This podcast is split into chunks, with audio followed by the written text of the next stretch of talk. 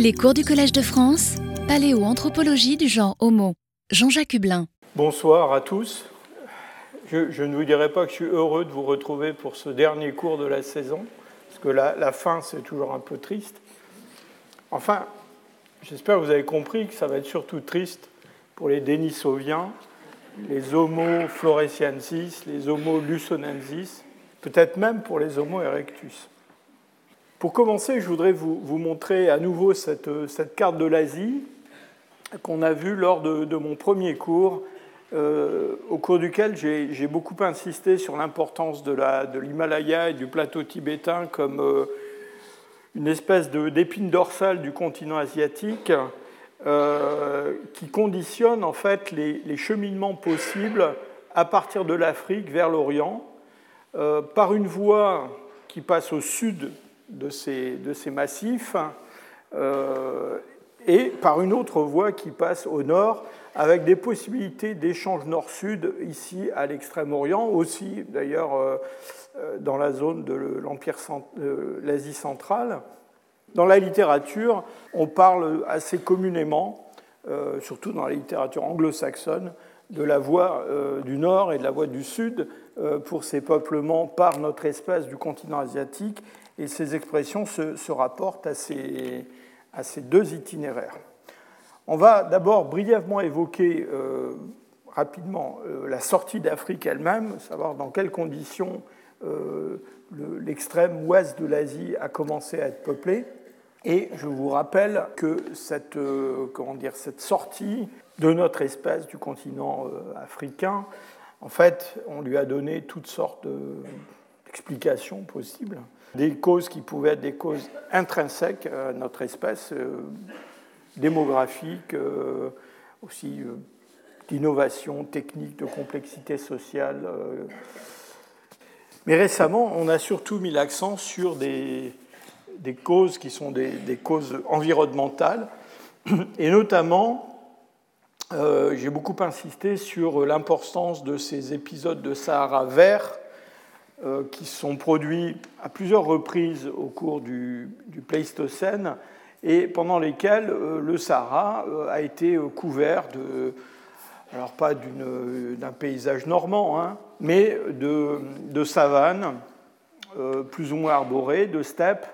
En fait, c'est la, mousson d'été du, du, golfe de, de Guinée qui remonte beaucoup plus au nord qu'elle ne le fait aujourd'hui et qui atteint la limite sud du Maghreb. Donc il y a une continuité entre Maghreb et Sahel, avec des paysages que vous pouvez imaginer, euh, dans une région qui est immense. Hein, euh, je vous rappelle, euh, plus grande que les États-Unis d'Amérique, avec des lacs très très grands et tout un réseau hydrographique. Et j'ai aussi souligné le fait que, en fait, ces épisodes humides, ce n'étaient pas des épisodes humides qui intéressaient uniquement le Sahara, mais ils intéressent aussi euh, la péninsule arabique, qui est en fait la continuation d'une vaste zone désertique qui va du golfe euh, Persique jusqu'à l'océan Atlantique. Et donc, euh, pendant ces épisodes de Sahara vert, eh bien, on a à peu près le même genre de phénomène qui se produit dans la péninsule arabique avec des lacs, des rivières, des paysages euh, qui sont beaucoup plus euh, accueillants que ne le sont aujourd'hui les déserts de, l'Arabie. Alors euh, ces, ces, changements ont aussi un impact un petit peu plus au nord sur une zone qu'on appelle aujourd'hui le Levant, Israël, le Liban, voilà, la côte syrienne, cette région-là. Et vous allez voir que, euh, en fait, euh, singulièrement, c'est plutôt dans cette zone-là, le Levant, qu'on a du matériel euh, paléontologique. On a de l'archéologie ici dans la péninsule arabique, mais point de fossiles, enfin très très peu. Et c'est surtout la documentation du Levant qui nous, qui nous apporte des informations sur ces, ces sept ou ces sorties d'Afrique. Alors déjà, justement, on peut se poser la question, de savoir euh, combien de sorties d'Afrique il y a eu. Est-ce qu'il y en a eu une seule? Est-ce qu'il y en a eu plusieurs? Alors, je me réfère là euh, à, la, comment dire, à la, sortie euh, de notre espèce. Hein. Évidemment, il y en a eu d'autres avant, certainement avec Homo erectus, peut-être avec d'autres formes. pour ceux qui ont assisté à mon cours sur la diversité du, du Pléistocène moyen, vous vous souvenez qu'on s'est posé la question de savoir si une forme du milieu du Pléistocène moyen n'avait pas fait une sortie d'Afrique, euh, et maintenant on se demande même si en fait elle n'est pas rentrée en Afrique. Donc il y a des échanges qui se, qui se produisent pendant, euh, pendant le, le, Pléistocène. Alors pour euh, la période qui, qui, est une période critique pour notre espèce, disons depuis le dernier interglaciaire il y a 130 000 ans, eh bien, les paléoclimatologues ont modélisé euh, ce qui s'est passé et ils ont identifié un certain nombre d'épisodes climatiques pendant lesquels euh, ces euh, sorties d'Afrique avaient été possibles. donc il y en a plusieurs, vous voyez, on leur a même donné des, des numéros. alors évidemment, il y en a une qui est probablement la plus importante, qui se situe autour de 60 000 50 000 ans avant le présent, mais il y en a eu d'autres euh, dans le, stade isotopique 5 en particulier, et euh, le pic du, dernier grand interglaciaire, euh, une période géologique qu'on appelle l'émien en Europe, eh bien, c'est un des épisodes de Sahara vert les plus marqués. Et vous allez voir qu'on a des arguments pour penser qu'en fait, alors, faut-il parler de sortie d'Afrique? Euh, En tout cas, on a probablement des populations africaines qui, à l'occasion de ces épisodes de Sahara vert, eh bien, se retrouvent dans ces régions de la péninsule arabique, peut-être euh, du Levant. Pour sortir d'Afrique euh, vers l'Est, eh bien, il n'y a pas qu'une seule voie. Hein. Alors évidemment, celle que tout le monde a en tête, euh, c'est celle qui mène euh, vers le, Sinaï, hein, celle suivie par Moïse.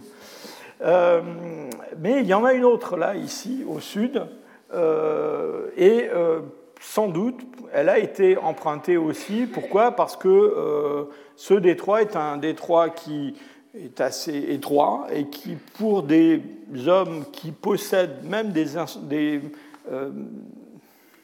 moyens de navigation assez, assez simple et assez euh, facile à, emprunter. Alors voilà l'isthme de Suez. Alors il faut l'imaginer évidemment sans euh, le canal de Suez hein, euh, au Pléistocène. Donc vous voyez que bon, euh, c'est pas très compliqué hein, de passer de là à là pour se retrouver dans le Sinaï. ici, à l'horizon, si je peux dire, on est dans un satellite. Hein. Euh, on voit euh, le, euh, golfe, début du golfe Persique. Et donc, on a, vous allez le voir dans un instant, des, indications, sinon paléontologiques, parce qu'en fait, on a assez peu de fossiles en, Égypte et encore moins dans le Sinaï. Mais en tout cas, on a des indices archéologiques qui montrent que euh, cette circulation, elle, existe depuis un, dire, un certain temps, en tout cas certainement au moins depuis cet interglaciaire qui a commencé il y a 130 000 ans. Alors l'autre voie, eh bien, c'est, le détroit de Babel-Mandeb, et euh, c'est un détroit qui euh, fait aujourd'hui à peu près une trentaine de kilomètres, donc ce n'est pas, pas énorme, avec en plus un îlot euh, intermédiaire qui se trouve, je crois, à 3 ou 4 kilomètres euh, de, la, de, la, de, la, de la rive euh, arabique. Hein. Et il faut bien imaginer que cette situation-là, c'est la situation qui correspond à un interglaciaire, situation présente, mais durant des périodes glaciaires, euh, là, on a euh, une baisse des niveaux marins qui est, très très importante. Et on a, euh, au cours des derniers 130 000 ans, 150 000 ans, identifié aussi plusieurs épisodes dans lesquels ce, ce détroit s'est réduit vraiment à très peu de choses. Et on imagine assez facilement que des Homo sapiens qui ont déjà un niveau technologique assez euh, avancés, qui ont euh, euh, des, comment dire, une complexité sociale, une capacité à planifier tout un tas de choses, eh bien, sont absolument capables de traverser cette petite étendue d'eau salée. Alors, un des, un des, points quand même qui, qui doit être souligné, c'est que j'ai beaucoup insisté au début de mon exposé sur les épisodes de Sahara vert, en vous disant bah, c'est pendant les épisodes de Sahara vert qu'il y a du monde au Sahara et qu'en plus l'Arabie est, euh, habitable, si je peux dire. Euh, alors, les épisodes de bas niveau marin euh, dans le détroit de Bab el-Mandeb, c'est au contraire dans des épisodes froids. Hein. Mais même pendant ces épisodes plus arides, on peut imaginer assez facilement qu'il y a un peuplement humain, au moins le long des côtes, euh, dans cette région d'Afrique euh, de, l'Est. Et donc, vous voyez que euh, peut-être que cette, idée qu'on a des, créneaux pendant lesquels les hommes passent et passent pas, c'est peut-être quelque chose d'un peu simplificateur. Un des arguments qui a été aussi employé pour défendre euh, cette, voie de peuplement euh, par le sud de la péninsule arabique, c'est que quand on regarde ces éléments archéologiques dont je parlais tout à l'heure pour vous dire il y a une parenté entre les industries lithiques qu'on trouve dans la péninsule arabique et celles qu'on trouve en Égypte et puis même un petit peu plus au sud, euh, eh bien, euh, ces éléments, ils ont été au début surtout reconnus dans le sud de la péninsule arabique, hein, à Oman par exemple, ou euh, au Yémen, ou dans, le, milieu de la péninsule arabique. Alors, c'est quoi ces, éléments? Eh bien, à la fin du ce qu'on appelle en Afrique le Middle Stone Age, on a en Égypte, au Soudan, dans cette région-là, euh, une production euh, d'industrie avec un débitage levallois très particulier, qui est un débitage levallois euh, qui est, destiné à produire des pointes. On avait parlé de ça il y a longtemps déjà. Hein. Au Middle Stone Age, en Afrique, on a un grand intérêt pour les pointes. Et ces pointes euh, qui sont produites avec une technique qui est dérivée du, levallois, je dirais, classique, eh bien, elle se fait avec des, nucléus qu'on appelle des nucléus de type nubien. Donc, ça dit bien ce que ça veut dire. Hein. Ils ont été reconnus euh, en Nubie, euh, mais ailleurs. Et voilà, sont des, des nucléus levallois de forme triangulaire et quand on les a bien préparés, eh bien, il suffit d'un coup sur le plan de frappe, sur la, plateforme de frappe, et on obtient une pointe triangulaire qui est pratiquement euh, prête à l'emploi. Alors ces, nucléus euh, de type nubien, euh, ils sont bien connus en Égypte, en Nubie, un peu plus vers le sud, ici, Djibouti. Et on a commencé à en trouver donc en, Oman et puis dans la péninsule arabique, plutôt au sud. Et donc ça, ça couvre une période qui, commence déjà au moins aux, dernières interglaciaires, 130 hein, 000 ans. Et donc cet état de, fait, là je vous montre une, une référence de 2013, a plutôt incité à penser que c'est peut-être par le sud que s'est faite cette diffusion plutôt que par, le, par Suez. Alors, tout ça, euh, aujourd'hui, est un petit peu tempéré, si je peux dire. Pourquoi? Parce qu'on commence à mieux analyser la transition entre ces industries euh, avec des, nucléus de type nubien et puis des industries qu'on va voir à la fin de mon cours tout à l'heure qui sont ce qu'on appelle du paléolithique supérieur initial, où d'ailleurs on a toujours des, sortes de, grandes pointes euh, qui ressemblent un peu à des pointes levallois. Et on voit bien que euh, le Levant n'est peut-être pas aussi déconnecté que cela de cette, zone. Pour tout vous dire, moi-même j'étais au mois de au mois d'octobre, j'étais en, Jordanie, on a une fouille, et euh, à côté de la fouille, euh, un collègue a trouvé un nucléus de type nubien qui se promenait euh, tout seul, hors contexte, comme ça, posé. Et donc, voilà, on, pourrait rajouter un point qui est, par là, juste de l'autre côté du Jourdain, beaucoup plus au nord. Alors cette, histoire de, sortie d'Afrique vers le, Proche-Orient, euh, personnellement, euh, j'avoue que je suis un peu dérangé par ce terme de sortie parce que, ou de migration. Pourquoi? Parce que ça implique une, une, intentionnalité.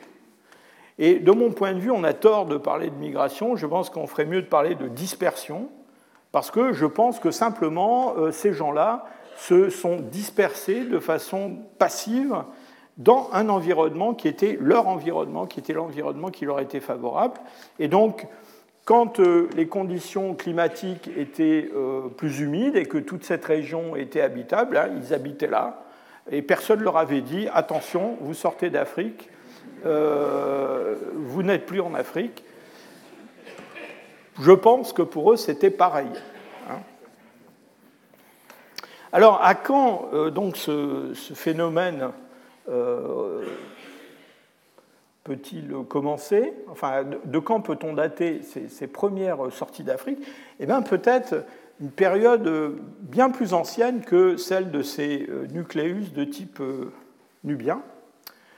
je vous remonte ce, ce schéma aussi qu'on a déjà discuté, qui est un schéma qui vous montre la phylogénie alors fondée sur l'ADN des Néandertals, des Denisoviens et puis des ancêtres des hommes actuels. Et ce que vous montre ce, schéma, c'est que euh, si on prend l'ensemble du génome, et, l'ensemble du génome, c'est surtout l'ADN mitochondrial, euh, l'ADN nucléaire, c'est celui de nos chromosomes. Hein. On a une séparation entre euh, la branche africaine et la branche eurasiatique entre, disons, 760 000 et 550 000, quelque chose comme ça. Et ensuite, en Europe, on a cette division entre néandertaliens et dénisoviens, euh, disons, autour de 450 000, quelque chose comme ça. Ça, c'est ce que nous donne l'ADN chromosomique, l'ADN euh, nucléaire. Maintenant, si on prend l'ADN mitochondrial, on a une autre histoire et cette autre histoire, elle est assez euh, difficile à rendre compatible avec la précédente. Pourquoi? Eh bien Parce que euh, on a euh, de l'ADN mitochondrial qui est plus proche de, de l'ADN des hommes actuels chez les néandertaliens que chez les dénisoviens. Et donc l'ADN mitochondrial, qui est une toute petite partie de l'ADN, lui prêcherait plutôt en faveur d'un schéma où les Néandertaliens seraient le groupe frère des, Africains, si je peux dire, et les Denisoviens euh, se seraient séparés il y a très longtemps. Ça, a été la première interprétation hein, des Denisoviens. Alors, comment est-ce qu'on peut rendre ces deux schémas compatibles? Eh bien, la façon de rendre compatible, c'est ce, qui est présenté dans ce travail euh, d'un jeune chercheur italien qui s'appelle Post, qui va être en poste d'ailleurs bientôt à Tübingen. Et Post euh, et, l'équipe qui travaille avec lui, euh, Johannes Krauss et d'autres, en fait, euh, ce qu'il propose, c'est qu'il y a eu autour de 300 000 par là, une introgression d'ADN mitochondrial africain chez les néandertaliens, mais pas chez les dénisoviens. Et donc ça, ça aboutit à quoi? Au remplacement des lignées mitochondriales qui étaient les vraies lignées néandertaliennes par de l'ADN mitochondrial d'origine africaine. Vous savez, l'ADN mitochondrial, ça colle au doigt un peu, hein. ça se transmet que par les femmes, ça ne se recombine pas, ça peut disparaître, ça peut se transmettre à un autre groupe. C'est vraiment euh, simple euh, à analyser, mais trompeur. Et donc, euh, une des interprétations qui est donnée de, cette, de ce schéma, eh c'est ce, remplacement, cette introgression, et c'est un phénomène qu'on connaît euh, dans d'autres groupes de mammifères. Je vous ai parlé de mes chers ours polaires déjà euh, plusieurs fois, euh, qui ont subi un petit peu le même genre de, sort avec leur ADN mitochondrial. Et donc ça, ça implique quoi? Ben, Ça implique que probablement autour de 300 000, alors 300 000 c'est l'âge de Djebel Iroud au Maroc, hein, eh bien, on a forcément, quelque part, un contact entre des ancêtres des néandertaliens européens et puis quelque chose qui sort d'Afrique. Hein. Et euh, alors on peut imaginer, il y a des gens qui l'imaginent d'ailleurs, hein, qu'il y a des, Africains qui sont allés jusqu'en Europe hein, il y a 300 000 ans, un scénario qui est peut-être moins, je dirais, extrême, c'est simplement que ces, pulsations climatiques qui permettent de temps en temps le, peuplement du Sahara de l'Arabie verte à l'occasion d'épisodes humides, eh bien, ont, permis un contact déjà entre néandertaliens et populations de sapiens anciens, genre Iroud, euh, il y a 300 000 ans, quelque part au Proche-Orient. Hein, c'est complètement euh, hypothétique hein, ce que je suis en train de vous raconter, mais en tout cas, c'est un scénario qui, expliquerait euh, ces données paléogénétiques. Alors revenons à ce, Proche-Orient, maintenant pour des périodes plus récentes. Donc, je vous ai parlé de ce possible contact il y a 300 000 ans. Euh, alors, il y a trois, quand même, c'est important de souligner un point, c'est que, je vous ai dit 300 000 ans, enfin autour de 300 000 ans, vous avez vu, il y a un intervalle de confiance qui est quand même assez généreux, hein, c'est 450 000 à 220 000 ou quelque chose comme ça. Euh, ce qui est quand même intéressant de souligner, c'est que juste avant 300 000 ans, pendant euh, une période qu'on appelle le stade isotopique 9, on a justement un épisode de Sahara vert qui est un des plus longs, des plus intenses euh, de la deuxième moitié du, Pléistocène en Afrique. Donc revenons à, ce, Proche-Orient. Alors, le Proche-Orient, euh, c'est l'endroit où on a, dès les années 1930, découvert à côté de Néandertaliens, dans des sites euh, où on trouvait une industrie du paléolithique moyen, on a trouvé des fossiles qui n'étaient pas néandertaliens et qui ont, euh, à l'époque, déjà suscité beaucoup d'interrogations, à savoir, est-ce qu'on a une grande variabilité de formes avec des néandertaliens et puis des choses qui le sont un peu moins Ou est-ce qu'on a deux populations, des néandertaliens et des homo sapiens Ou est-ce qu'on a des néandertaliens, des homo sapiens avec des hybrides entre les deux? Tout ça a été proposé et continue à être proposé d'ailleurs. Hein. et euh, on a euh, plusieurs sites. Alors euh, ici, je vous montre simplement des sites les plus connus. Hein. On a en, Irak, on a le site de Shanidar. on a trouvé toute une série de néandertaliens assez complets, assez spectaculaires. les néandertaliens sont les points rouges hein, sur ma carte. Euh, en Syrie, on a un site qui est le site de Dédérier, où on a trouvé deux enfants néandertaliens assez bien conservés. Et puis ici, en Israël, euh, on a plusieurs sites où on a découvert des néandertaliens. Le site d'Amoud, euh, le site de Taboun, qui est euh, dans le mont, Carmel, près de d'Haïfa. et puis un, squelette très complet, sans tête, mais très complet, qui a été découvert à, à Kebara. Et puis il y a deux points blancs, le site de, de Eskoul et le site de Jebel Kavze, qui sont en Israël. Vous voyez quand même que quand on parle des, néandertaliens et des homo sapiens au Proche-Orient, euh, j'allais dire, on devrait dire les homo sapiens, c'est des néandertaliens d'Israël. Hein, parce que, euh, en fait, euh, des homo sapiens fossiles, anciens, en dehors d'Israël, dans cette région du monde, disons dans des âges qui remontent aux au dernières interglaciaires ou quelque chose comme ça, moi, je, n'en connais point d'autres. Et je profite d'ailleurs de cette constatation pour euh, exprimer mon désaccord avec une, comment dire, une phrase que vous entendrez très souvent, que vous avez probablement lu déjà des dizaines de fois dans la littérature, et qui est la proposition qu'on a au Proche-Orient une coexistence entre néandertaliens et puis euh, Homo sapiens anciens. Alors, c'est vrai qu'en Israël, on a ces sites qui sont assez proches les uns des autres, où on a ces, euh, ces deux formes, euh, mais il y a quand même deux points importants à souligner. C'est que les néandertaliens qu'on connaît en Israël, tous ou presque tous, sont nettement plus récents que les Homo sapiens de cette région-là. Donc ces Homo sapiens, ils ont, vous allez le voir, entre 130 000 et 90 000 à peu près. Et presque tous les néandertaliens dont je vous parle, ils ont entre 80 000 et allez, 60 000 ou 50 000. Donc euh, ils ont cohabité, mais quand même avec quelques dizaines de milliers d'années de différence d'âge. Donc ce n'est pas une vraie cohabitation. Et puis d'autre part, euh, on fait comme si euh, on avait des sites néandertaliens et puis d'Homo sapiens répartis comme ça de façon un peu euh, aléatoire dans le paysage. je voudrais quand même souligner le fait qu'entre le site de School ou le site de Kavzé, qui sont les sites hors d'Afrique les plus septentrionaux où on trouve quelque chose qui ressemble à des Homo sapiens africains, et puis le site de Kebara, qui est le site où on a le néandertalien le plus au sud de toute l'Eurasie, il y a 20 km. Hein. Donc c'est quand même un recouvrement, si je peux dire, à l'échelle planétaire qui est quand même extrêmement limité. Hein.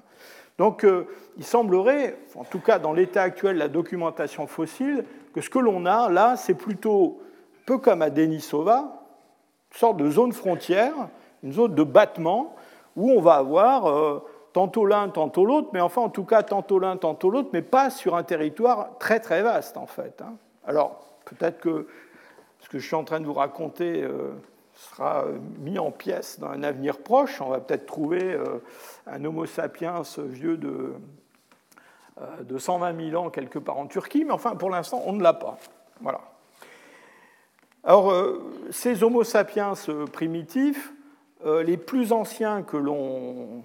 Enfin, du moins, les premiers que l'on a découverts sont ceux de School et de, de On va y revenir dans un instant. Récemment, on a découvert, alors toujours dans ces grottes du Mont Carmel, qui sont une vraie mine de, sites paléolithiques, hein, un endroit extraordinaire, donc euh, pas très loin de d'Aïfa, un, paysage très très euh, spectaculaire, eh bien, une grotte qui s'appelle la grotte de, de Mislia a livré un fossile qui a été publié en, en, 2018 par une équipe internationale. Et ce fossile n'est pas très spectaculaire, c'est un maxillaire, enfin un maxillaire gauche, euh, mais ce maxillaire gauche, euh, ma foi, euh, anatomiquement, il n'est certainement pas néandertalien. Hein. Il a à la fois dans la morphologie faciale, avec cette, inflexion, cette concavité de la, surface antérieure du maxillaire qui est caractéristique des, des, Homo sapiens, et puis aussi des caractères dentaires qui sont clairement des caractères dentaires qui rapproche ce fossile eh bien, de, de de School, euh, et puis même de Jebel Irhoud. Hein. Donc on a là un continuum de, formes. Euh, vous savez, euh, bon, on dirait la morphologie dentaire, on s'en fiche un peu, mais il se trouve qu'il y a des différences anatomiques très marquées entre Néandertaliens et Homo sapiens dans le, le détail de la géométrie de ces, cuspides. Par exemple, la, morphologie de la première molaire supérieure chez les néandertaliens est, très très différente de ce qu'on trouve chez les, euh, Homo sapiens. Euh, euh, le contour de la dent est différent, la, position des pointes des cuspides aussi. C'est pareil pour les dents antérieures qui sont beaucoup plus développées bucolingualement chez les Néandertaliens que chez les Homo sapiens. Donc n'importe quel, j'allais dire, paléoanthropologue débutant peut vous dire ça, c'est pas un Néandertalien. Et ce non-néandertalien de Mislia, il a été euh, daté aux environs de 180 euh, 000 ans. Vous voyez, on a utilisé différentes méthodes. Euh, bon, je vous ai déjà dit tout le mal que je pensais des dates par uranium-thorium sur de l'os. Donc vous voyez, ça ne se dément pas. La seule date qui est complètement loufoque, c'est celle-là. Euh, mais on a euh, des, euh, comment dire, des dates uranium-thorium sur des dépôts de, calcitiques dans le gisement.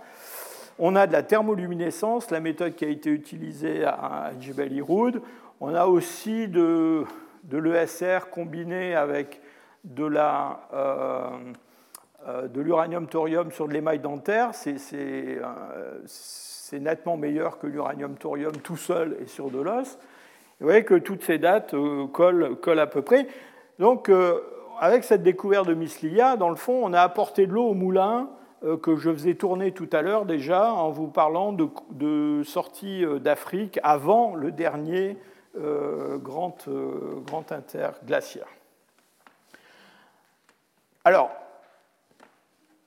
dans les grottes du Mont Carmel en Israël, on a des gisements qui ont livré alors un matériel beaucoup plus riche que euh, Mislia.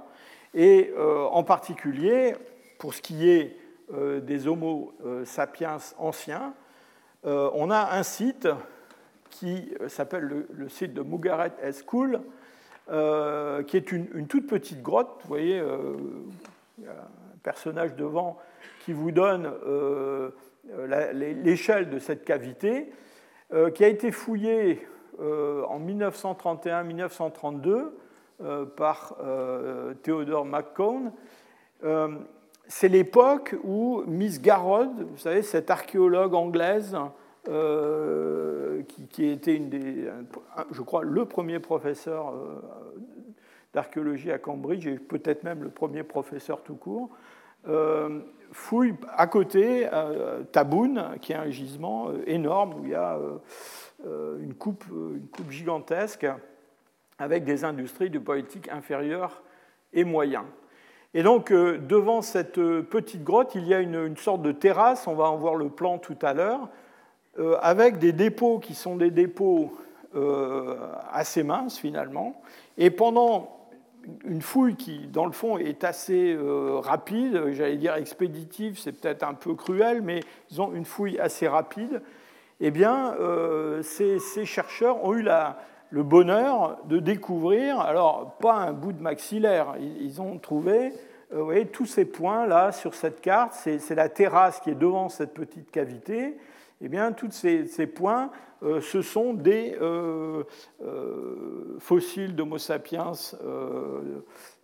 très complets. Et quand je dis très complets, vous voyez, ce n'est pas juste un os ou deux, c'est souvent des squelettes complets. et ces squelettes complets, on pense, on a de bonnes raisons de penser que ce sont des, sépultures. Vous voyez la, densité de ces, sépultures, à la fois sur le plan et dans la coupe.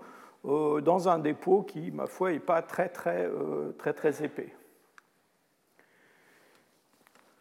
Alors c'est, euh, comme je vous l'ai dit, ces, ces, Homo sapiens anciens, ils ont fait...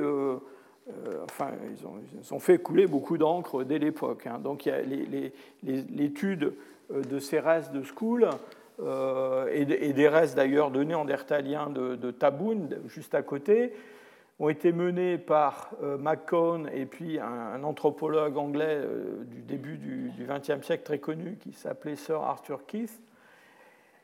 Et euh, ces gens-là ont, changé d'avis pas mal hein, au cours de leur étude. Hein. Pourquoi? Parce que d'un côté, on a des caractères morphologiques qui sont des caractères qui rapprochent ces formes des hommes actuels.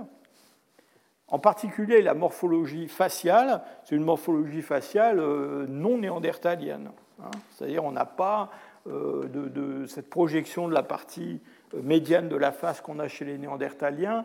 Ces, ces, parties latérales de la face qui sont obliques, mais là au contraire quelque chose de concave mais, et puis alors des mandibules aussi, hein, qui sont des mandibules avec euh, bon, alors, un, menton qui n'est pas formidable, mais il y a quand même quelque chose.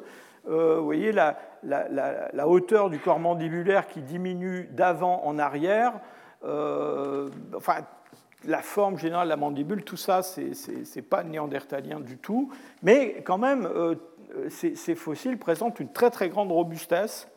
Et donc, à l'époque, on est quand même très impressionné par euh, euh, ce bourrelet susorbitaire. Hein. On, est, un peu obsédé par le bourrelet susorbitaire. C'est, le bourrelet susorbitaire, c'est ce qui fait la différence entre nous et puis les, formes archaïques. Hein. Euh, alors maintenant, on sait que ce bourrelet susorbitaire, ben, ma foi, à part chez les hommes les Homo sapiens vraiment très récents, enfin tous les autres en ont un pratiquement. Hein. donc c'est quelque chose qui a disparu dans notre lignée. Mais souvenez que Jebel Iroud, on a des bourrelets suborbitaires très, très impressionnants. Alors, depuis, il y a eu de nombreux travaux sur ces, fossiles. On a, on a, beaucoup perfectionné la, comment dire, les techniques de morphométrie. On fait de la morphométrie 3D. Et on, maintenant, on a clairement identifié ces fossiles comme des, Homo sapiens. On parle même parfois euh, d'hommes modernes anciens. Les, anglo-saxons parlent de early modern humans pour ces, fossiles, avec notamment une boîte crânienne qui est euh, globulaire, une, face qui vient se placer sous le front, un arrière-crâne qui est arrondi, des bosses pariétales saillantes, à l'intérieur un cervelet qui est généreux. Euh, donc tout ça, c'est des Homo sapiens. Euh, dans cette interprétation des fossiles de School, la description des fossiles que je vais vous montrer juste après, qui sont les fossiles d'un autre site israélien qui se trouve en Galilée, qui est Jebel Kavze, eh bien, a beaucoup pesé, si je peux dire. Alors ces, fossiles, euh, on les a enfin en tout cas, on a daté les sites, on a daté les dépôts par euh, différentes méthodes de l'ESR, euh, on a utilisé des méthodes de luminescence aussi. Et donc, en ce qui concerne School, on a plusieurs résultats qui nous donnent un âge entre 100 et 130 000. Bon, bah, 100 et 130 000, c'est bah, c'est le, le, début du, stade isotopique 5, c'est le début de enfin, c'est le, pic, si je peux dire, de l'interglaciaire. Donc là, on est en plein Sahara vert. Et euh, fait remarquable, euh, dans l'archéologie de, ce site, on trouve bah, ces fameux Nassarius dont, je vous ai euh, abondamment entretenu quand on a parlé du développement d'Homo sapiens en Afrique en vous disant que c'était quand même extraordinaire.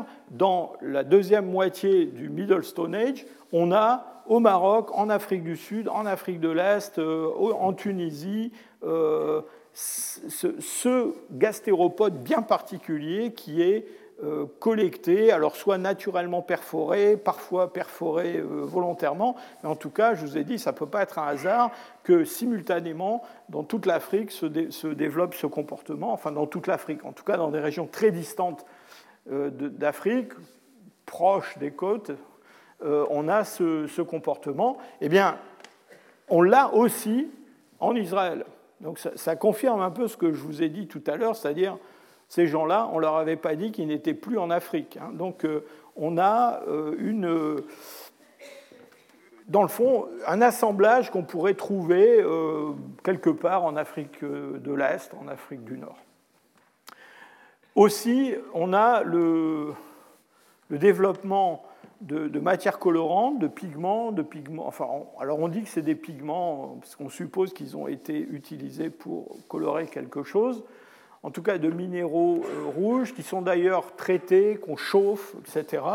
Alors ça, ça existe chez les néandertaliens, enfin surtout des pigments plutôt noirs euh, chez les derniers néandertaliens, mais là on va trouver ça de façon assez récurrente, comme on l'a trouvé chez les Atériens euh, du Maroc il y a 100 000 ans. Donc encore une fois, on est dans le même, la même ambiance culturelle, si je peux dire.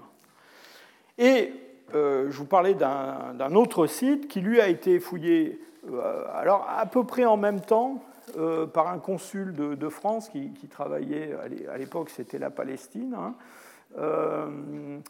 et qui a été repris par mon professeur, Bernard van der Merch, dans les années 60-70. Il a mené des fouilles très importantes. C'est le premier gisement Djebel Kabze où j'ai pu me rendre euh, pour fouiller à l'étranger, euh, alors que j'étais en maîtrise ou quelque chose comme ça. Et donc, je dois dire, c'était un début assez impressionnant parce que pratiquement dans chaque mètre carré du gisement, c'est un peu comme à School, il y a une sépulture, un squelette, un crâne, donc on ne s'ennuie pas à Djebel Kabze. Et alors, ce site se trouve près de Nazareth. Enfin, à l'époque, il fallait sortir un peu de Nazareth. Peut-être qu'aujourd'hui, il faut plus sortir beaucoup de Nazareth pour y aller. Au pied d'une d'une falaise sur une, enfin, au pied d'une colline assez élevée qui s'appelle le, mont du précipice. Hein. C'est de là-haut que les, Nazaréens ont voulu jeter Jésus. Il a, il a, échappé à celle-là. Et, euh, et, donc, au, pied du mont du précipice, il y a cette grotte qui est absolument euh, truffée de, de, matériel archéologique et euh, de restes fossiles. Alors, je vous parlais de sépultures. Certaines de ces sépultures sont extrêmement, j'allais dire, impressionnantes. Hein. On a, par exemple, cette sépulture double avec une jeune femme qui a été enterrée apparemment avec un enfant à ses pieds. Alors, est-ce que c'est simultané ou est-ce que c'est après? Bon, il y a toute une discussion là-dessus, mais enfin, euh, c'est vrai que c'est quelque chose qui nous, euh, qui nous émeut, qui nous, qui nous prend quand même, hein, cette, cette, cette, découverte. On a un autre, une autre sépulture à Djebel Kafze où on a un enfant qui a été enterré avec euh, une, ramure de, de daim de très grande taille dans, dans, ses, dans ses bras, dans ses mains. Là aussi, on a euh, des pigments, euh, donc de l'ocre rouge qu'on trouve constamment dans le site. On a aussi des coquillages. À l'époque, moi, quand j'ai participé à cette fouille, trouver des coquillages, euh, personne n'avait l'air de s'en préoccuper énormément. Alors maintenant,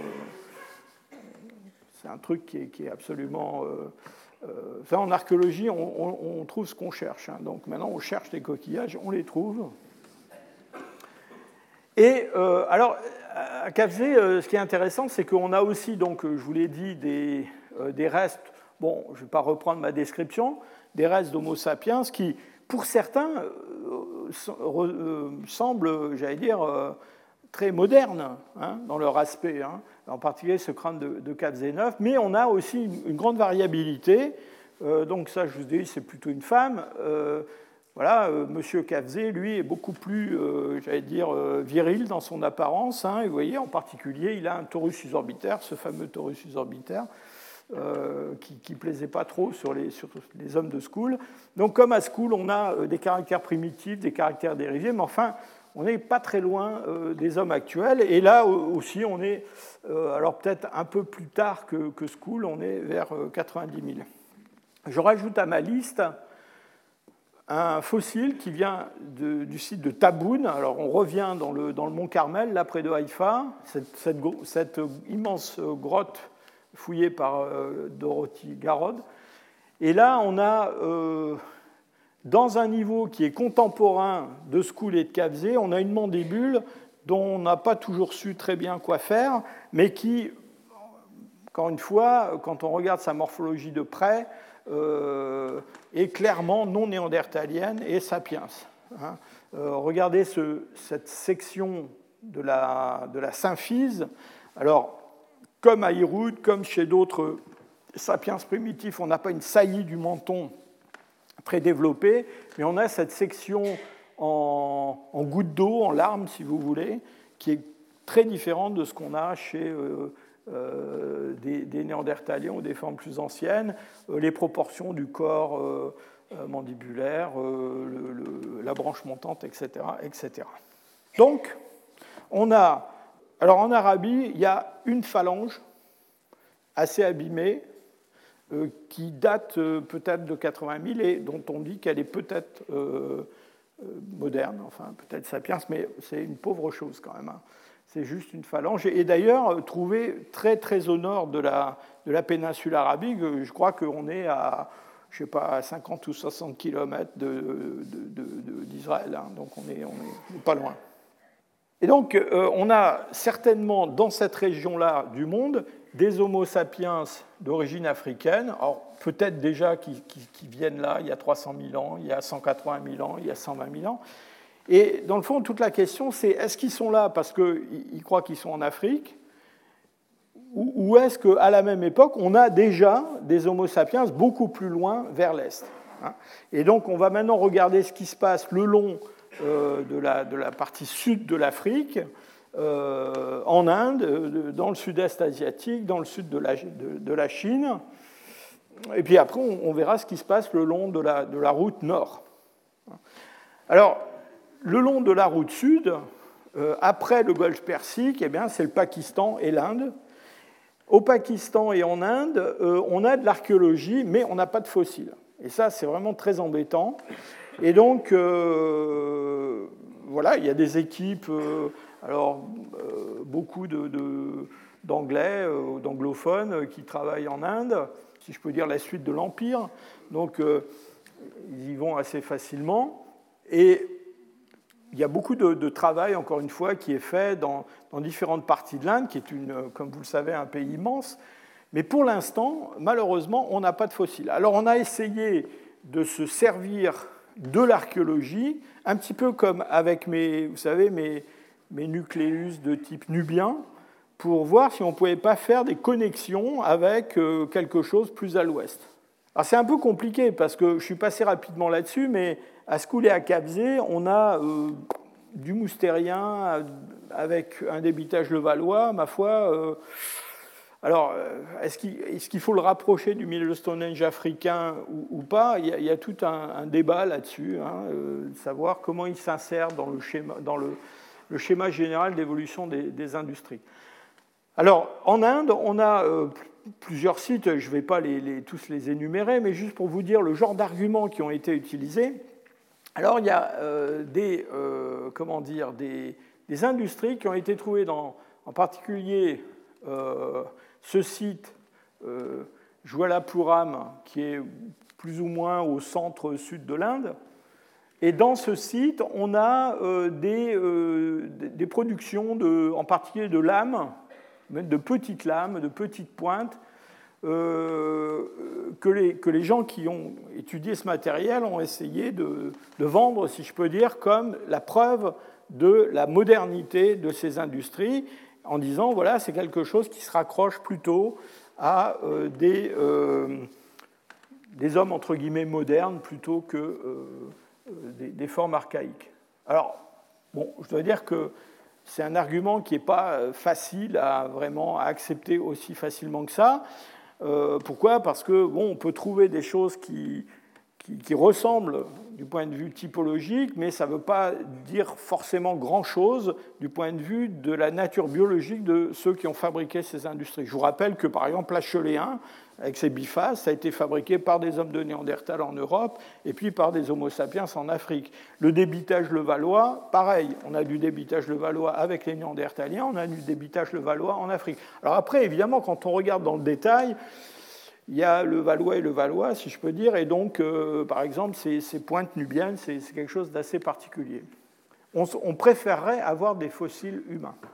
J'ai écrit là en dessous de, cette planche qui montre ces industries euh, de ce site du centre de l'Inde, daté autour de 80 000 ans par là, euh, que c'est un site près Toba. Alors là, il faut que je vous fasse une petite parenthèse sur cette histoire de mont Toba, euh, le mont Toba, c'est un endroit qui se trouve à Sumatra. Vous me direz, on va très très loin, mais vous allez voir, euh, ça va se rapprocher très vite et même dangereusement. Euh, donc Toba, c'est dans le nord de l'île de Sumatra, et c'est une, une, zone qui est volcanique. Et voilà aujourd'hui à quoi ressemble le mont Toba. c'est une énorme dépression dans lequel il y a un lac.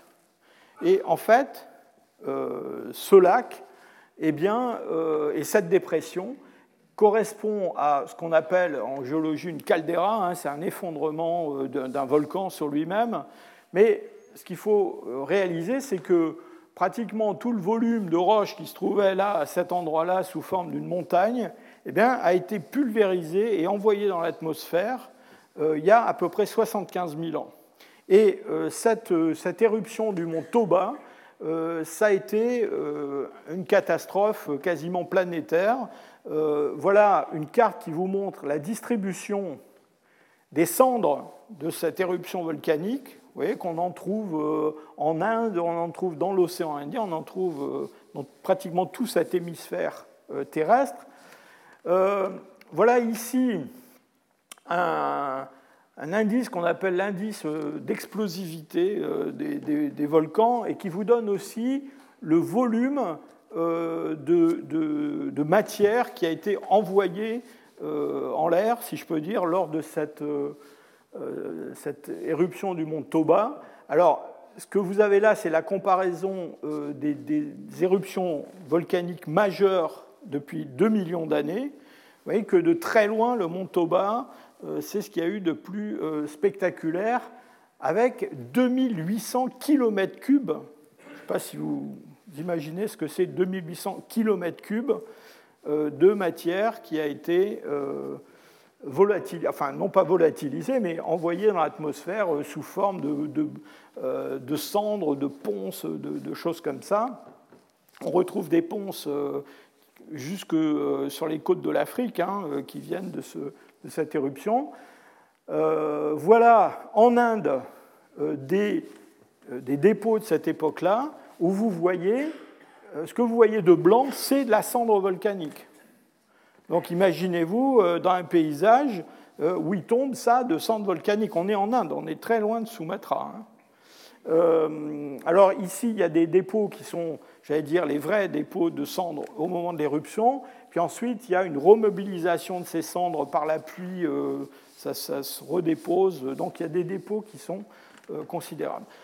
Alors cette, cette éruption du mont Toba, euh, on pense qu'elle a eu un effet, euh, enfin en tout cas, certains ont proposé qu'elle ait eu un effet euh, absolument catastrophique pour les hommes. on pense qu'il y a eu une sorte d'hiver lié à l'augmentation de la diminution de luminosité dans l'atmosphère pendant une longue période. Euh, qu'il y a eu des paysages totalement dévastés sur une grande partie de l'Asie. Pour tout vous dire, on a même à un moment donné pensé qu'en Afrique, euh, les Homo sapiens eux-mêmes avaient subi une espèce d'effondrement de, démographique, de goulot d'étranglement il y a 75 000 ans à cause de cette éruption du mont Toba. Alors, bon, on est un peu revenu là-dessus parce que d'abord, euh, quand on regarde d'autres espèces animales en Afrique, on ne voit pas de signes très nets de ce goulot d'étranglement, donc on ne voit pas pourquoi sélectivement les hommes en auraient plus souffert que les autres. En Inde, on a des sites où on a des occupations humaines sous la cendre du mont Toba et puis presque tout de suite après d'autres occupations humaines, donc ça a peut-être été un moment difficile, mais apparemment ils s'en sont remis.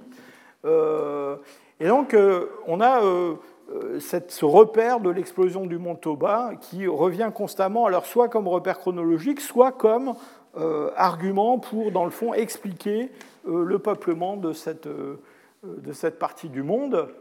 Alors récemment, je vais montrer tout à l'heure ces, industries où on a des lames, ou même des, lamelles, et, qui ont été interprétées par certains archéologues comme rappelant des choses qui se passent euh, euh, chez les, hommes modernes. Euh, il y a eu un papier publié cette année par un, un chercheur qui s'appelle Blinkhorn, qui lui a mis l'accent plutôt sur autre chose, ce type de pointe pédonculée. Et ce qui est vrai, c'est que ces pointes pédonculées, alors bon, on en a un petit peu partout dans le, dans le, paléolithique moyen, mais pour ceux qui se rappellent de mon cours sur le latérien ou qui sont venus au colloque euh, en juin dernier, en Afrique du Nord, associé à des Homo sapiens, euh, on a une industrie qu'on appelle latérien, et dans cet atérien, ce qui est caractéristique de cet atérien, sont des points de pédonculés comme ça. Donc on a des points de pédonculés en, Inde. Alors la plupart sont connus dans des sites euh, qui, sont, qui remontent jusqu'à 80 000 ans, mais là, cette année, très récemment, euh, il y a une publication qui date d'il y a quelques semaines où on a publié un site qui est euh, dans l'ouest de l'Inde, euh, pas très loin de la, de la côte, et là aussi avec point de pédonculé, mais qui cette fois-ci remonterait à l'interglaciaire, qui remonterait à 113 000 ans. Alors, il y a toujours le même genre de discussion. Est-ce que c'est -ce la trace d'Homo sapiens qui serait arrivé en Inde à cette époque-là? Euh, il y a tout un débat entre les archéologues. En gros, des gens qui pensent qu'il y a une, arrivée en Inde euh, d'Homo sapiens avant l'éruption du mont Toba, euh, et puis d'autres qui pensent que pas du tout. on a alors des formes archaïques, on ne sait pas trop ce que ça peut être d'ailleurs hein, pour l'instant, qui auraient survécu jusqu'il y a environ peut-être 50 000 ans pour être ensuite remplacé par des, vrais Homo sapiens, si je peux dire. alors on mêle là-dedans des arguments qui sont des arguments archéologiques.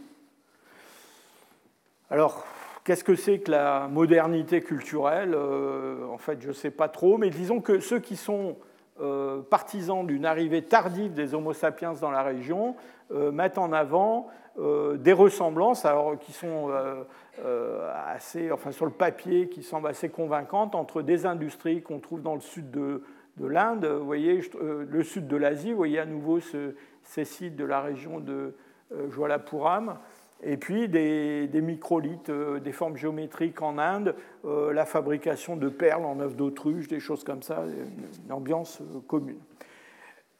On va y revenir tout à l'heure, mais il y, a aussi des arguments qui sont des arguments d'ordre génétique, mais je, garde ça pour, pour le dessert. Alors, maintenant, si on va encore plus à l'est, on va retrouver toujours le même genre de, débat euh, sur l'âge de l'arrivée des euh, Homo sapiens. Alors cette fois-ci, quand on, notamment en Chine, on a des fossiles, mais là, cette fois-ci, ce n'est pas les fossiles tellement qui vont être en jeu, enfin en discussion, c'est plutôt leur âge. Hein.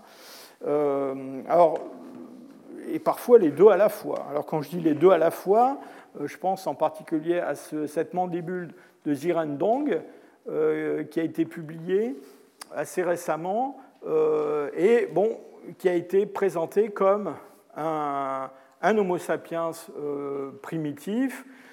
si c'est un Homo sapiens, il est, quand même assez primitif. Il est quand même très primitif. Alors il a, voyez, un triangle mentonnier euh, il a quand même une, comment dire, une section de la symphyse qui est, très épaisse, euh, un corps mandibulaire qui est, très, très, épais. Euh, mais bon, le problème de ce fossile, c'est qu'il est quand même très très fragmentaire. On, aimerait bien une pièce un peu plus complète pour pouvoir l'interpréter de façon, j'allais dire, solide, point de vue taxonomique.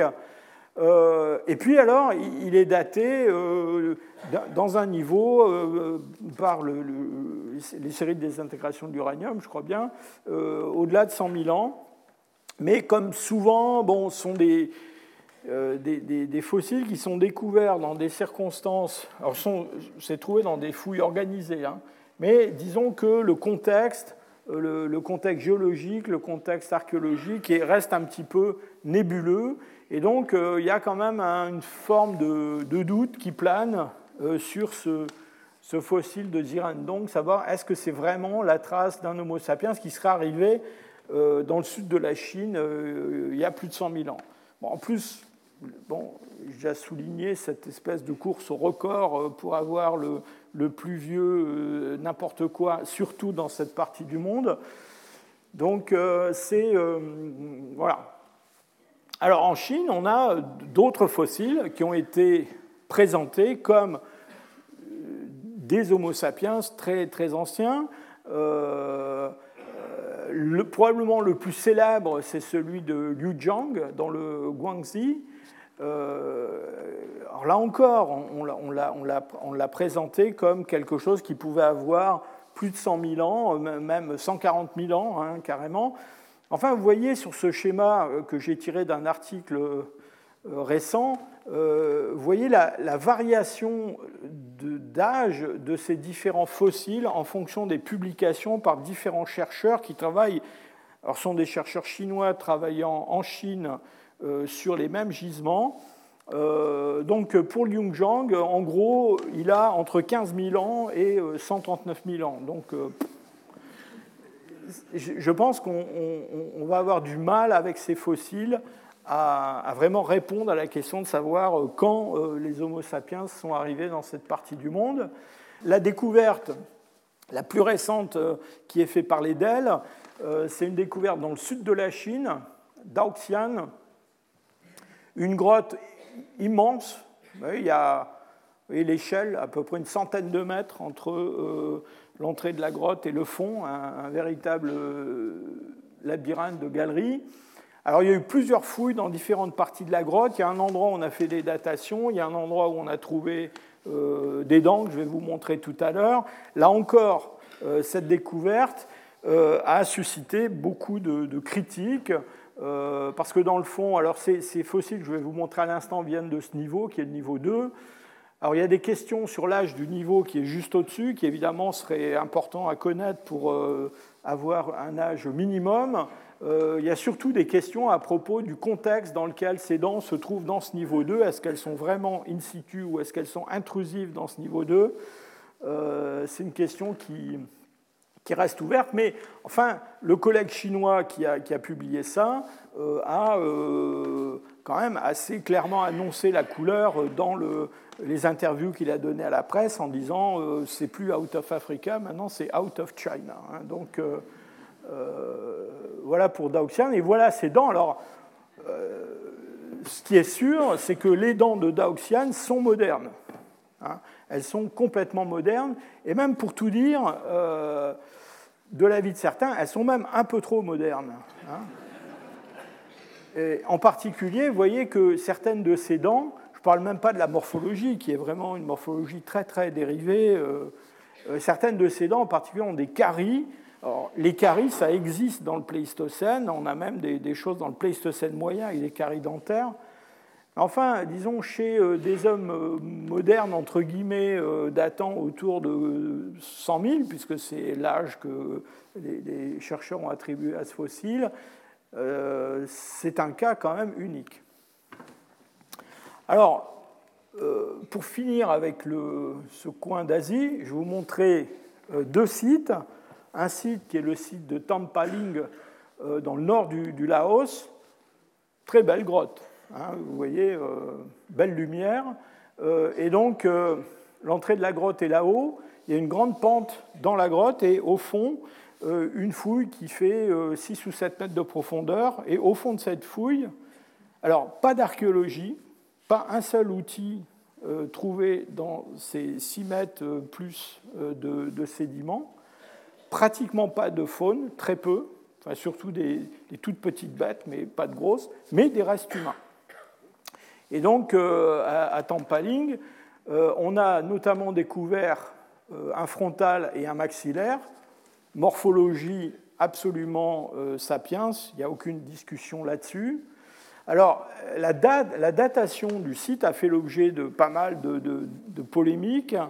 Euh, les premières dates qui ont été fournies avec ces découvertes, c'était des dates qui étaient fondées sur du carbone 14, euh, des datations par euh, luminescence optiquement stimulée sur des quartz, et puis une datation uranium-thorium sur l'os d'un des fossiles. Bon, je laisse tomber tout de suite la datation uranium-thorium sur l'os. Euh, les datations euh, carbone 14 et les datations euh, par OSL, je pense toutes les deux posaient problème. Pourquoi? Parce qu'apparemment une partie du site, la majeure partie du site apparemment, est au-delà de la limite du radiocarbone. Donc je pense que ces dates ne veulent pas dire grand-chose dès qu'on s'enfonce dans la stratigraphie. Et les, dates, les dates OSL étaient un peu toujours les mêmes. Et finalement, les gens qui faisaient ces datations ont été euh, amenés à, laisser tomber ces dates sur quartz parce que les quartz apparemment étaient euh, saturés du point de vue de l'accumulation d'énergie qui, est utilisée dans cette date euh, par OSL, et se sont tournés vers une autre méthode qui est la luminescence infrarouge optiquement stimulée, qui est une autre méthode qui s'applique non pas au quartz, mais au feldspath. Donc, euh, depuis ces premières publications qui ont fait l'objet d'articles contraires, etc., on a une nouvelle série de dates qui sont, enfin, je pense, plus euh, fiables, qui sont des euh, IRLS, hein, Infrared Stimulated Light, hein, euh, euh, stimulated luminescence, et, euh, aussi des dates uranium-thorium, mais alors cette fois-ci sur des, stalactites ou des, concrétions qui sont beaucoup plus fiables que l'os. Et bon, ma foi, c'est ce nouveau, cette ce nouveau ensemble de dates qui est, qui est incomplètement publié. D'ailleurs, vous voyez, ce tableau, c'est une communication personnelle d'un des géologues qui travaille dans le, dans le site. Euh, suggère que euh, ces fossiles humains de Tampaling seraient autour de 70 000 et peut-être au-delà pour certains d'entre eux. Alors, avec toutes les précautions qu'on peut prendre, euh, je vous donne ces, dates. Je pense que l'intérêt de ce site, c'est que c'est un site qui est en, cours de fouille, en cours d'étude. Il y a des, gens qui amènent des arguments contre, les gens qui travaillent essaient de répondre à ces arguments. Euh, je pense que c'est comme ça qu'on avance euh, en science.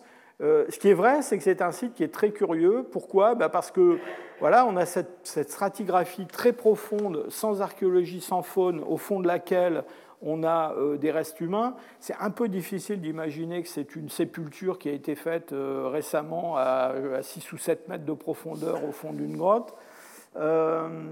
c'est un environnement qui est très très curieux.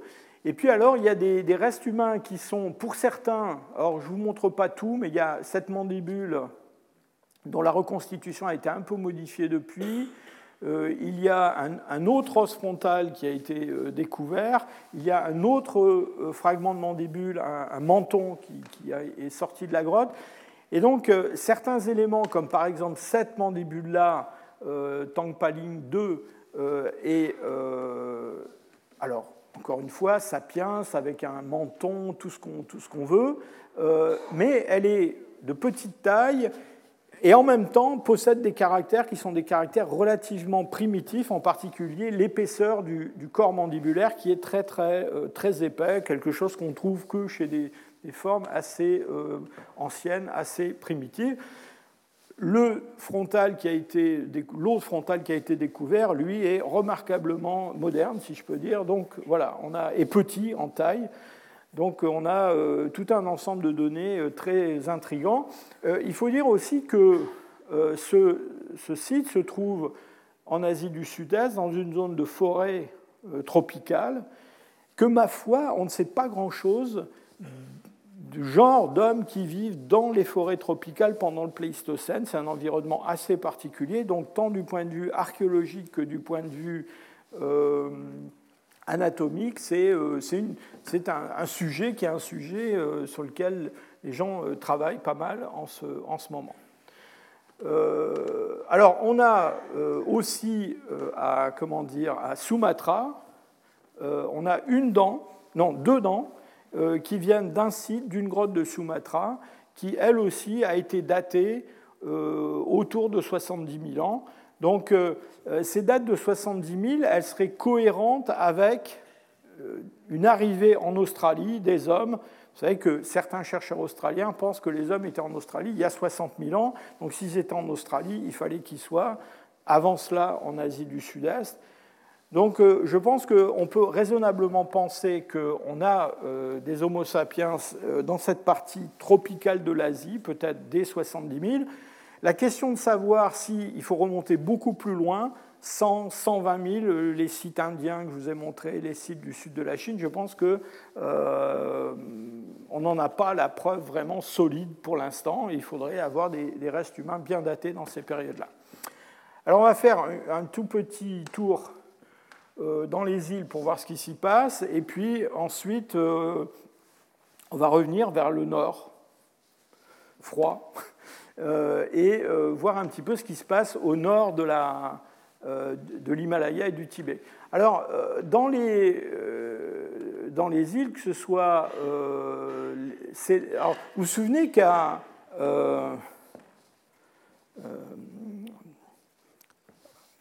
Yangbois, la, grotte de l'Homo floresiensis, on a une arrivée d'Homo sapiens il y a au moins 46 000. Et d'ailleurs, on pense que c'est probablement la fin d'Homo floresiensis à ce moment-là. Euh, alors, quand on regarde dans d'autres îles, alors Célèbes et euh, Bornéo, ce qui est intéressant récemment, ça a été la publication. Alors, il y a, bon, il y a un peu d'archéologie, mais ce qui est assez remarquable, ça a été la publication d'art rupestre euh, daté grâce à des concrétions euh, de calcite sur les peintures. Et donc par uranium-thorium, on peut dater ces concrétions. Et on a des, dates. Alors là, c'est un site euh, donc de, Sulawesi, hein, célèbre, euh, Liang Timpunsang. Euh, alors c'est toute une, série de grottes hein, dans, dans, une région karstique. On a des dates qui, pour certaines, atteignent 40 000 ans.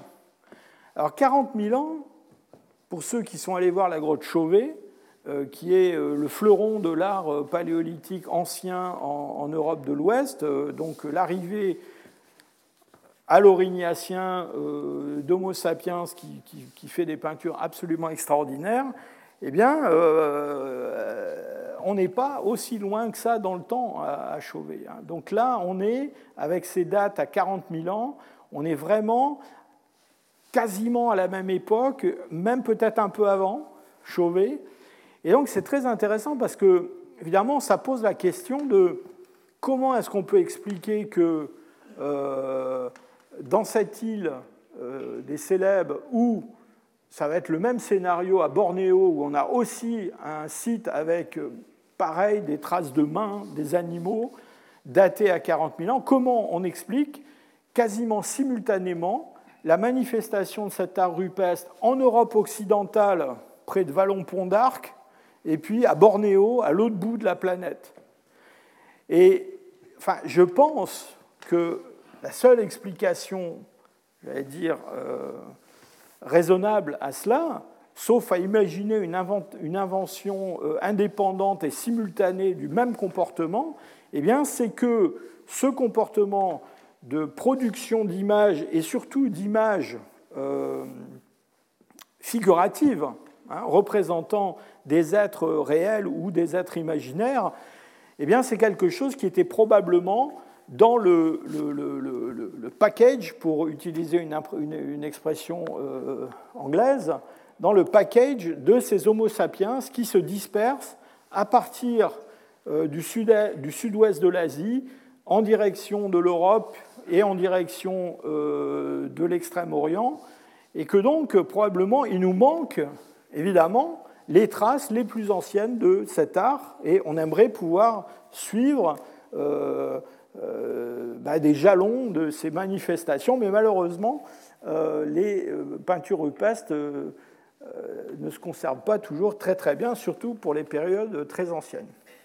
Alors pour en finir avec le Sud, je voudrais vous montrer cette figure qui est tirée d'une publication qui est sortie cette année, que je trouve très intéressante, qui est une publication dans laquelle on a essayé de modéliser le peuplement de Sahoul. Alors vous vous souvenez, Sahoul, c'est l'Australie et la, Nouvelle-Guinée. Et euh, je ne vais pas vous faire le peuplement de l'Australie, hein, ne, vous inquiétez pas, on en a déjà euh, parlé il y a un petit moment. Euh, il y a tout un, comment dire, débat. Hein. Il y a des chercheurs australiens qui sont euh, partisans d'un âge très ancien, au-delà de 60 000. Il y a d'autres qui sont, je dirais, plus modestes, qui pensent que c'est plutôt autour de 50 000 que ça joue. Peu importe. Euh, cette publication, elle est intéressante parce a, elle a modélisé comment on pouvait se déplacer d'île en île en fonction de la, des étendues marines à traverser, des distances à traverser, à différents moments en fonction de la baisse ou de la montée des niveaux marins, premièrement, euh, aussi de la visibilité que l'on a d'une terre, hein, parce qu'évidemment c'est quand même plus rassurant de partir en bateau vers quelque part que vers nulle part. Et puis aussi, euh, cet article est très intéressant parce qu'il modélise aussi quelque chose qu'on oublie parfois, c'est euh, le nombre d'individus qu'il faut pour arriver à Sahoul, mais non seulement pour arriver, mais surtout pour y survivre, c'est-à-dire pour que euh, ces, pionniers, si je peux dire, eh bien, ne disparaissent pas tout simplement à cause du petit nombre. En fait, euh, une population humaine, pour qu'elle soit viable, il faut qu'elle ait une certaine taille, en particulier, il faut qu'il y ait un certain nombre de femmes. Quand le nombre de femmes descend au-dessous d'un certain chiffre, euh, c'est fini. Enfin, ça, devient très difficile. Et donc, tout ça est simulé dans cet article. Et c'est très intéressant parce que en gros, les conclusions de cet article, c'est que, un, il est très peu probable que l'Australie ait été peuplée par accident. Hein. Et un des arguments, d'ailleurs, un argument à prendre en considération, c'est que dans les périodes précédentes, euh, on n'a jamais eu d'arrivée en Australie d'Homo erectus ou de, de, stégodon. Vous vous souvenez, mes, éléphants qui nagent et qui se retrouvent dans, l'île d'à côté, c'est jamais arrivé avec l'Australie. Et, donc, euh, euh, c'est ce peuplement qu'on a évoqué, un peu accidentel, des îles, en particulier de, Flores ou de, de Luçon, euh, pour l'Australie, c'est hors de question. Donc, euh, euh, ce n'est pas parce qu'un groupe de gens dérive sur un tronc d'arbre qu'ils vont se retrouver en Australie et qu'ils vont peupler l'Australie. ensuite, il est apparemment beaucoup plus facile et probable d'arriver en Australie par la voie nord, hein, celle-ci, plutôt que par la voie sud. Hein. Donc on arrive plutôt par la Nouvelle-Guinée que par le nord-ouest de l'Australie. Euh, le, nord-est de l'Australie, euh, la traversée entre Timor et puis euh, l'Australie, même dans une période de bas niveau marin, il y a plus de 80 km d'eau salée à traverser. Hein. donc c'est de la navigation. Mais je pense que la partie la plus intéressante de ce travail, c'est surtout cette simulation du nombre d'individus. Et en gros, ce qui montre, c'est que sur une période de quelques siècles, il faut qu'on ait au moins 1400 individus qui arrivent là pour que 1300 individus pour que euh, cette, colonisation soit pérenne, en fait. Et ce que suggèrent euh, les auteurs de cette étude, c'est que, en fait, ce peuplement de l'Australie, c'est un peuplement intentionnel. Ce n'est pas un peuplement accidentel. Ce sont des gens qui maîtrisaient la navigation il y a 50 000 ans ou plus, euh, qui ont commencé à naviguer entre ces différentes îles et qui, à un moment donné, ont systématiquement, alors peut-être pas en une fois, Hein, Ce n'est pas 1300 personnes arrivant en, une fois, mais sur une période euh, pas trop longue, euh, il y a un certain nombre de groupes qui sont arrivés avec l'intention de, venir euh, jusqu'en Australie. Alors pour finir, on va retourner au Proche-Orient et maintenant s'intéresser à ce qui se passe le long de la voie nord, la route nord, celle qui passe au nord du Tibet, au nord de l'Himalaya. Alors on a, euh, dans une période beaucoup plus proche de nous que ces hommes de Skoul et Kabzé, on a un site qui se trouve ici dans le Negev, qui s'appelle Boker Tartit, et dans ce site, on trouve des industries qui sont très intéressantes parce qu'on retrouve ces pointes qui ressemblent un peu à des pointes levallois, mais très allongées. Hein, vous vous souvenez, on a parlé de ça avec les nucléus de type nubien. Mais à, Boker Tartit, ce qui est très intéressant, c'est que euh, ce débitage se fait sur des nucléus euh, assez euh, allongés. C'est un débitage volumétrique et on arrive à débiter des sortes de grandes lames très pointues qui typologiquement ressemblent à des pointes levallois, mais la technique pour les fabriquer, c'est une technique différente, c'est une technique nouvelle.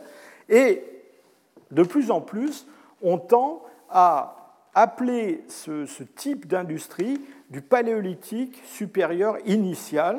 Pourquoi? Eh bien Parce qu'on va trouver ce type de débitage donc en Israël dans différents sites qu'on appelle des sites émiriens. On va trouver ça euh, en Syrie, un site qui s'appelle Umeltlel. On va trouver ça en Turquie, un site qui s'appelle Uchazli. Ça ne s'écrit pas vraiment comme ça, mais c'est comme ça que ça se prononce. Et puis, euh, surtout, on va trouver des choses euh, très semblables euh, en Europe de l'Est, en particulier un site qui s'appelle Bachokiro en Bulgarie, dans lequel nous, fouillons et nous trouvons ce type d'outillage, et puis jusqu'en Moravie avec quelque chose qu'on appelle le Boïnicien, et qui a été daté en Moravie à 48 000.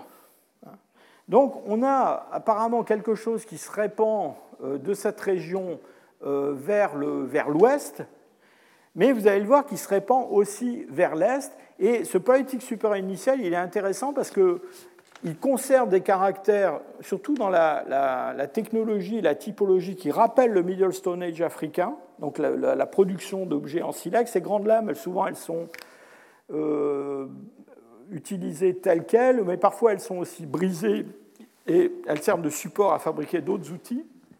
Mais on trouve à côté de ça des innovations qui vont, j'allais dire, euh, fleurir dans le paléolithique supérieur, et en particulier la production d'éléments de, parure. Euh, en particulier à Bachokiron, on a des éléments de parure qui sont des éléments de parure, euh, pas seulement ces fameux coquillages dont je vous ai parlé, mais à Bachokiron, on commence à avoir des matières dures animales mammifères qui sont utilisées comme objets de parure. Alors qu'en est-il des, artisans? Alors évidemment, euh, on est très fortement tenté de penser que ce sont des Homo sapiens. Euh, il faut dire que pour l'instant, on a assez peu de restes humains. On a dans un site au Liban qui s'appelle Xarakil, ce pauvre bout de, de maxillaire, Bon, dont on dit qu'il pourrait être sapiens, mais on n'est pas très sûr de ce qu'il pourrait être en fait. Mais en tout cas, il vient, il est associé à un, un paléolithique supérieur initial, il est daté euh, en, datation radiocarbone calibrée entre, disons, 45 000 et 50 000. On a en Israël un site qui s'appelle Manot, qui est dans le nord d'Israël, très près de la, frontière avec le Liban, euh, une grotte qui a été découverte il n'y a pas très longtemps, et dans lequel on a un crâne qui est un crâne essentiellement euh, moderne dans son anatomie, euh, qu'on a essayé de dater. Alors, il y a toute une discussion sur l'âge de la datation. Encore une fois, c'est l'uranium-thorium sur la croûte calcitique qui recouvre le crâne. Malheureusement, il a été trouvé en surface dans la grotte. Alors, on sait qu'on a du poétique supérieur et du poétique supérieur initial, mais on aimerait mieux qu'il soit trouvé en contexte. Et puis, je vous ai parlé de, de l'Est. Eh bien, à l'Est, on a euh, on a ça. Alors, ce poétique supérieur initial, il est quand même maudit, parce que je vous ai déjà parlé du, maxillaire de, de, Xarakil, qui est quand même euh, assez euh, peu spectaculaire. Ce crâne de Manod qui, qui est trouvé en surface. Alors, on a ce fémur qui vient de Sibérie occidentale. Alors lui, il est trouvé avec zéro industrie. Il a été trouvé par un, quelqu'un qui collectait euh, des, os, je pense qu'il collectait essentiellement de l'ivoire de mammouth fossile, ça, se vend pour fabriquer des objets en ivoire. Et donc sur la rive le long d'une rivière, dans la, sur la berge, euh, dans la berge, ce, collecteur euh, a trouvé ce fémur, qui est un fémur humain, morphologiquement absolument identique à votre fémur. Enfin, ça dépend du fémur que vous avez, mais en tout cas, il est très, très, très euh, moderne. En particulier, cette section avec cette ligne âpre vers l'arrière, caractéristique. Euh, donc, une morphologie moderne. Il est daté directement à 45 000. Donc, vous voyez, on tape toujours dans cette tranche de, temps. Et on a surtout une séquence ADN très complète d'ADN nucléaire alors qui montre qu'il est euh, un Homo sapiens, qu'il n'est pas un néandertalien. Il a un peu plus d'ADN néandertalien que, que, vous en avez et que j'en ai. Euh, et ce qui, est, très intéressant, c'est que dans le fond, donc Oustichim, c'est en Sibérie occidentale. On est à 50 degrés, au-delà de 50 degrés de latitude nord. Euh, dans le fond, cet homme d'Oustichim, il est ni enfin, on a du mal à le raccorder du point de vue phylogénétique, je parle des données euh, de l'ADN bien sûr, aux Européens actuels ou aux, Asiatiques actuels. Et en fait, c'est un problème qui va se poser avec d'autres fossiles autour de ces âges-là, c'est qu'on a l'impression qu'on a une première vague de peuplement dans les moyennes latitudes. Donc vous voyez, euh, ce peuplement des moyennes latitudes, c'est quand même quelque chose de beaucoup plus tardif que ceux dont on a parlé jusqu'à présent. On parle de 47 000, 48 000, 45 000. Donc, euh, dans le fond, longtemps, notre espèce est restée une espèce tropicale. Elle est peut-être présente de façon ancienne dans le sud de l'Asie, peut-être à 70 000, mais quand on monte, disons, au-dessus de la Méditerranée, là, il faut attendre beaucoup plus longtemps pour que, dans le fond, euh, ces Homo sapiens viennent à la rencontre, si je peux dire, des Néandertaliens. Alors, 45 000 en Sibérie occidentale, bah, ces contemporains d'industries, toujours pareil, ces industries qu'on appelle du palétique supérieur initial, euh, qu'on connaît dans l'Altaï, beaucoup plus à l'est, en Sibérie du Sud, avec toujours pareil ces, grandes lames pointues, et puis des objets de parure fabriqués en dents euh, d'animaux. Et récemment, nous avons publié, alors ce qui aujourd'hui est, euh, je pense, le, point le plus extrême de ce, ce politique support initial, euh, Nicolas Vins, qui est un de nos, anciens postdocs à Leipzig, euh, fouille des sites qui se trouvent le long de la rivière Tolbor en Mongolie. Et en Mongolie, euh, on a autour de 45 000, toujours pareil, on a eh bien, ces grandes lames pointues qui ressemblent à des, sortes de, pointes levallois très allongées, des lames de très grande taille, des lames épaisses, euh, qui ont été euh, produits par ces hommes avec, euh, encore une fois, une, une constance dans, ce comportement. Donc on a vraiment l'impression d'une vague qui, part du, Proche-Orient avec les Myriens, peut-être aux alentours de 50 000 ou un peu, avant, et qu'on va trouver aussi bien en Europe orientale, en Europe centrale, que vers l'Asie centrale, l'Altaï et jusqu'en Mongolie. Et donc ce sont ces gens-là qui remplacent les Denisoviens. Ce sont, euh, on trouve à Denisova, dans la grotte de Denisova, du palétique support initial qui a aussi à peu près cet âge-là. Alors pour finir, je voudrais quand même ne veux pas euh, briser euh, ce magnifique histoire que je vous ai racontée, mais simplement vous dire que les choses sont toujours un peu plus compliquées que ce qu'on voudrait qu'elles soient. Et je vous ai dit tout à l'heure qu'il y a un débat pour savoir s'il y a une sortie d'Afrique ou plusieurs sorties d'Afrique. Ou en tout cas s'il y a une sortie qui compte vraiment, si, je peux dire. Et euh, la contradiction à, toutes ces histoires de euh, peuplement progressif de l'Asie avec plusieurs sorties d'Afrique à différents moments depuis le dernier interglaciaire, la contradiction, elle vient essentiellement des généticiens parce que dans le fond, quand on parle à un, paléogénéticien ou à un généticien des populations de ce genre de scénario, en général, ils n'aiment pas ça. Et ils n'aiment pas ça pourquoi? Parce que, alors je, me réfère ici à une, autre publication du fameux Post, euh, qui va être en poste à Tübingen cette année.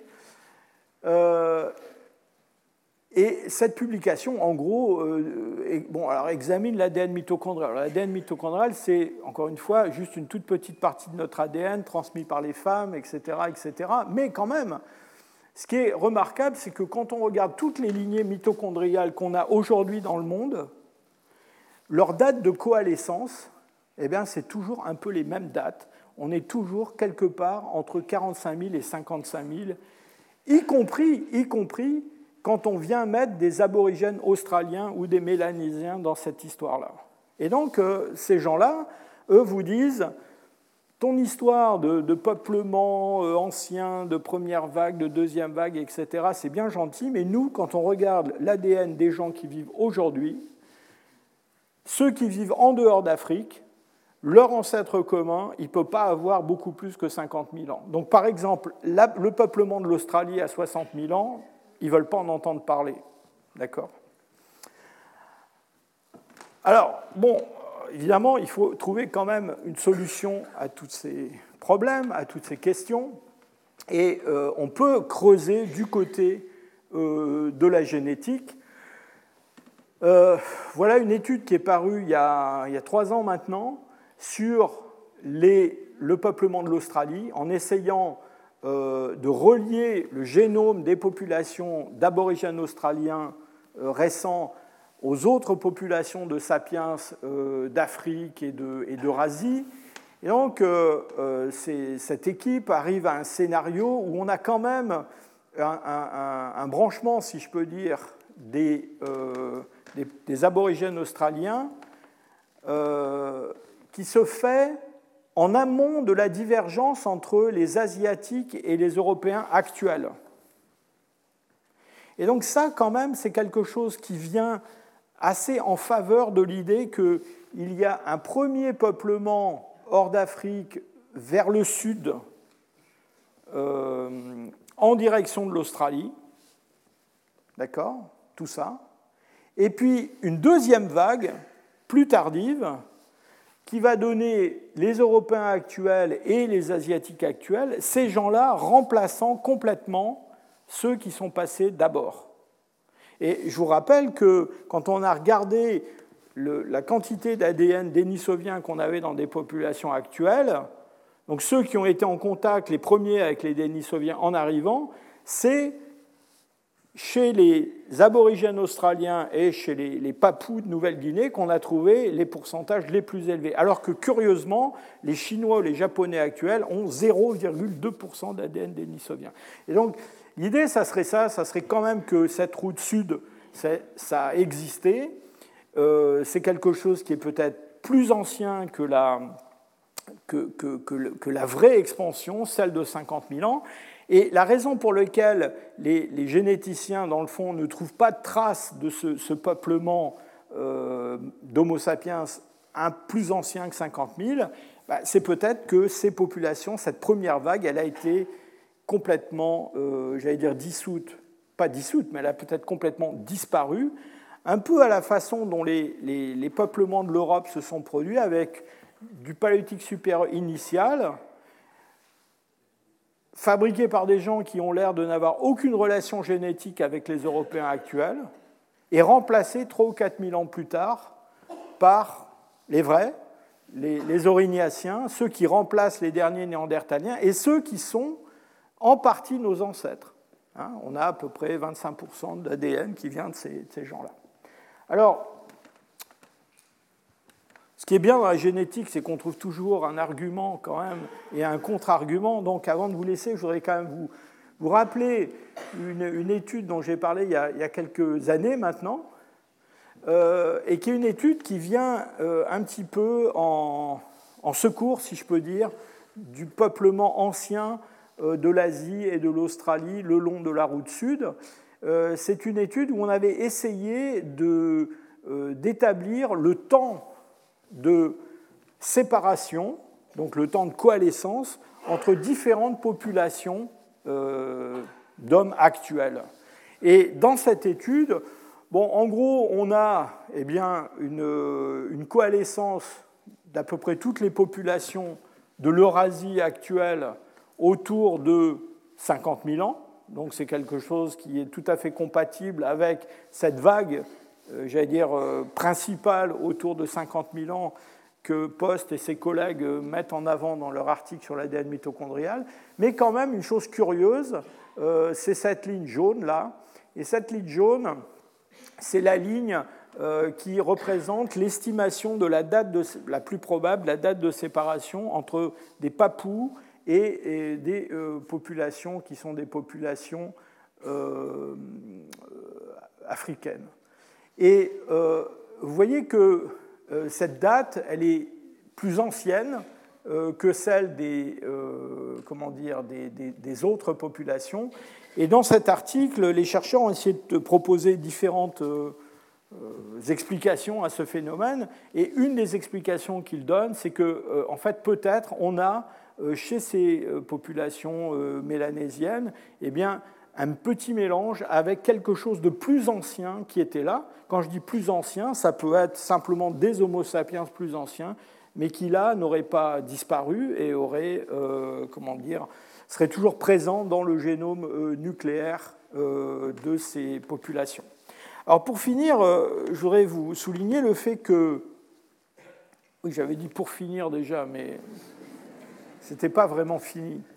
En fait, cette date de séparation euh, de ces populations, ces, dates de peuplement, euh, l'arrivée euh, des, Homo sapiens dans le sud de l'Asie en particulier, ce n'est pas juste, j'allais dire, un, événement historique qu'on a envie de, comment dire, de dater, de, reconstituer.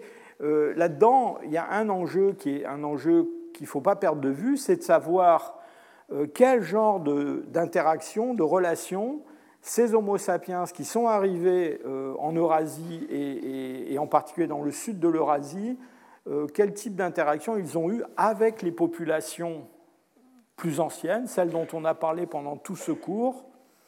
alors, Dans les îles, à Luçon ou à Flores, vous vous souvenez que, en gros, le scénario le plus probable, c'est que bah, les Homo sapiens ont directement remplacé ces espèces un petit peu bizarres qui vivaient dans ces îles. Pour les Denisoviens, c'est très certainement ce qui s'est produit aussi. donc là, on est le long de la route nord il reste quand même des interrogations sur le, sud de l'Asie et surtout pour euh, les îles de la Sonde, enfin la région qu'on a appelée Sunda. Pourquoi? Eh bien Parce que, dans le fond, ça n'est pas indifférent de savoir si les Homo sapiens sont arrivés il y a, il y a 120 000 ans, ou 70 euh, 000 ans, ou 50 000 ans. Pourquoi? Eh bien Parce que, dans le fond, la question qui se pose, c'est qui est-ce qu'ils ont remplacé? Euh, Parce qu'ils ont pu remplacer des Denisoviens. Vous savez que, euh, dans le fond, on, a de bons arguments pour soupçonner que les Denisoviens étaient présents dans le sud de l'Asie de façon très ancienne, puisqu'ils ont laissé une partie de leur ADN aux, Mélanésiens et aux aborigènes australiens. Euh, mais est-ce que ce contact il a eu lieu sur le continent asiatique avant le peuplement de ces régions par les, Homo sapiens, ou est-ce qu'il a eu, eu ce contact a eu lieu dans cette zone de Sunda? On ne le sait pas. Si les Homo sapiens sont arrivés de façon très ancienne, au-delà de 100 000 ans, ben, il est possible que ce qu'ils aient remplacé dans certaines régions, ça soit non pas des Denisoviens, mais même peut-être des Homo erectus. Euh, à Java, euh, les hommes de Ngandong, qui sont les Homo erectus les plus tardifs, les plus évolués qu'on connaisse dans cette zone-là. Euh, leur âge, dans le fond, reste assez mal connu, mais une des, dire, une des, estimations de leur âge qui a, qui a cours, c'est le dernier interglaciaire. Donc, si des Homo sapiens sont arrivés là pendant ou à la fin du dernier interglaciaire. C'est possible que ce ne soit pas des Denisoviens qu'ils aient remplacés, mais dans, certains petits coins reculés, si je peux dire, euh, de cette euh, lointaine Asie, peut-être directement des Homo erectus. Euh, bon, à Java, on n'a pas encore trouvé de Denisoviens, enfin que je sache. On a des Homo erectus, puis après on a des, Homo sapiens. Et donc là, il y a vraiment une question qui reste ouverte. Voilà, euh, je vous euh, remercie pour votre attention pendant ces six cours et je vous donne rendez-vous l'année prochaine, bien sûr, et d'ici là, au mois de juin, pour un colloque sur l'image de, de l'homme fossile, la représentation que l'on s'en fait.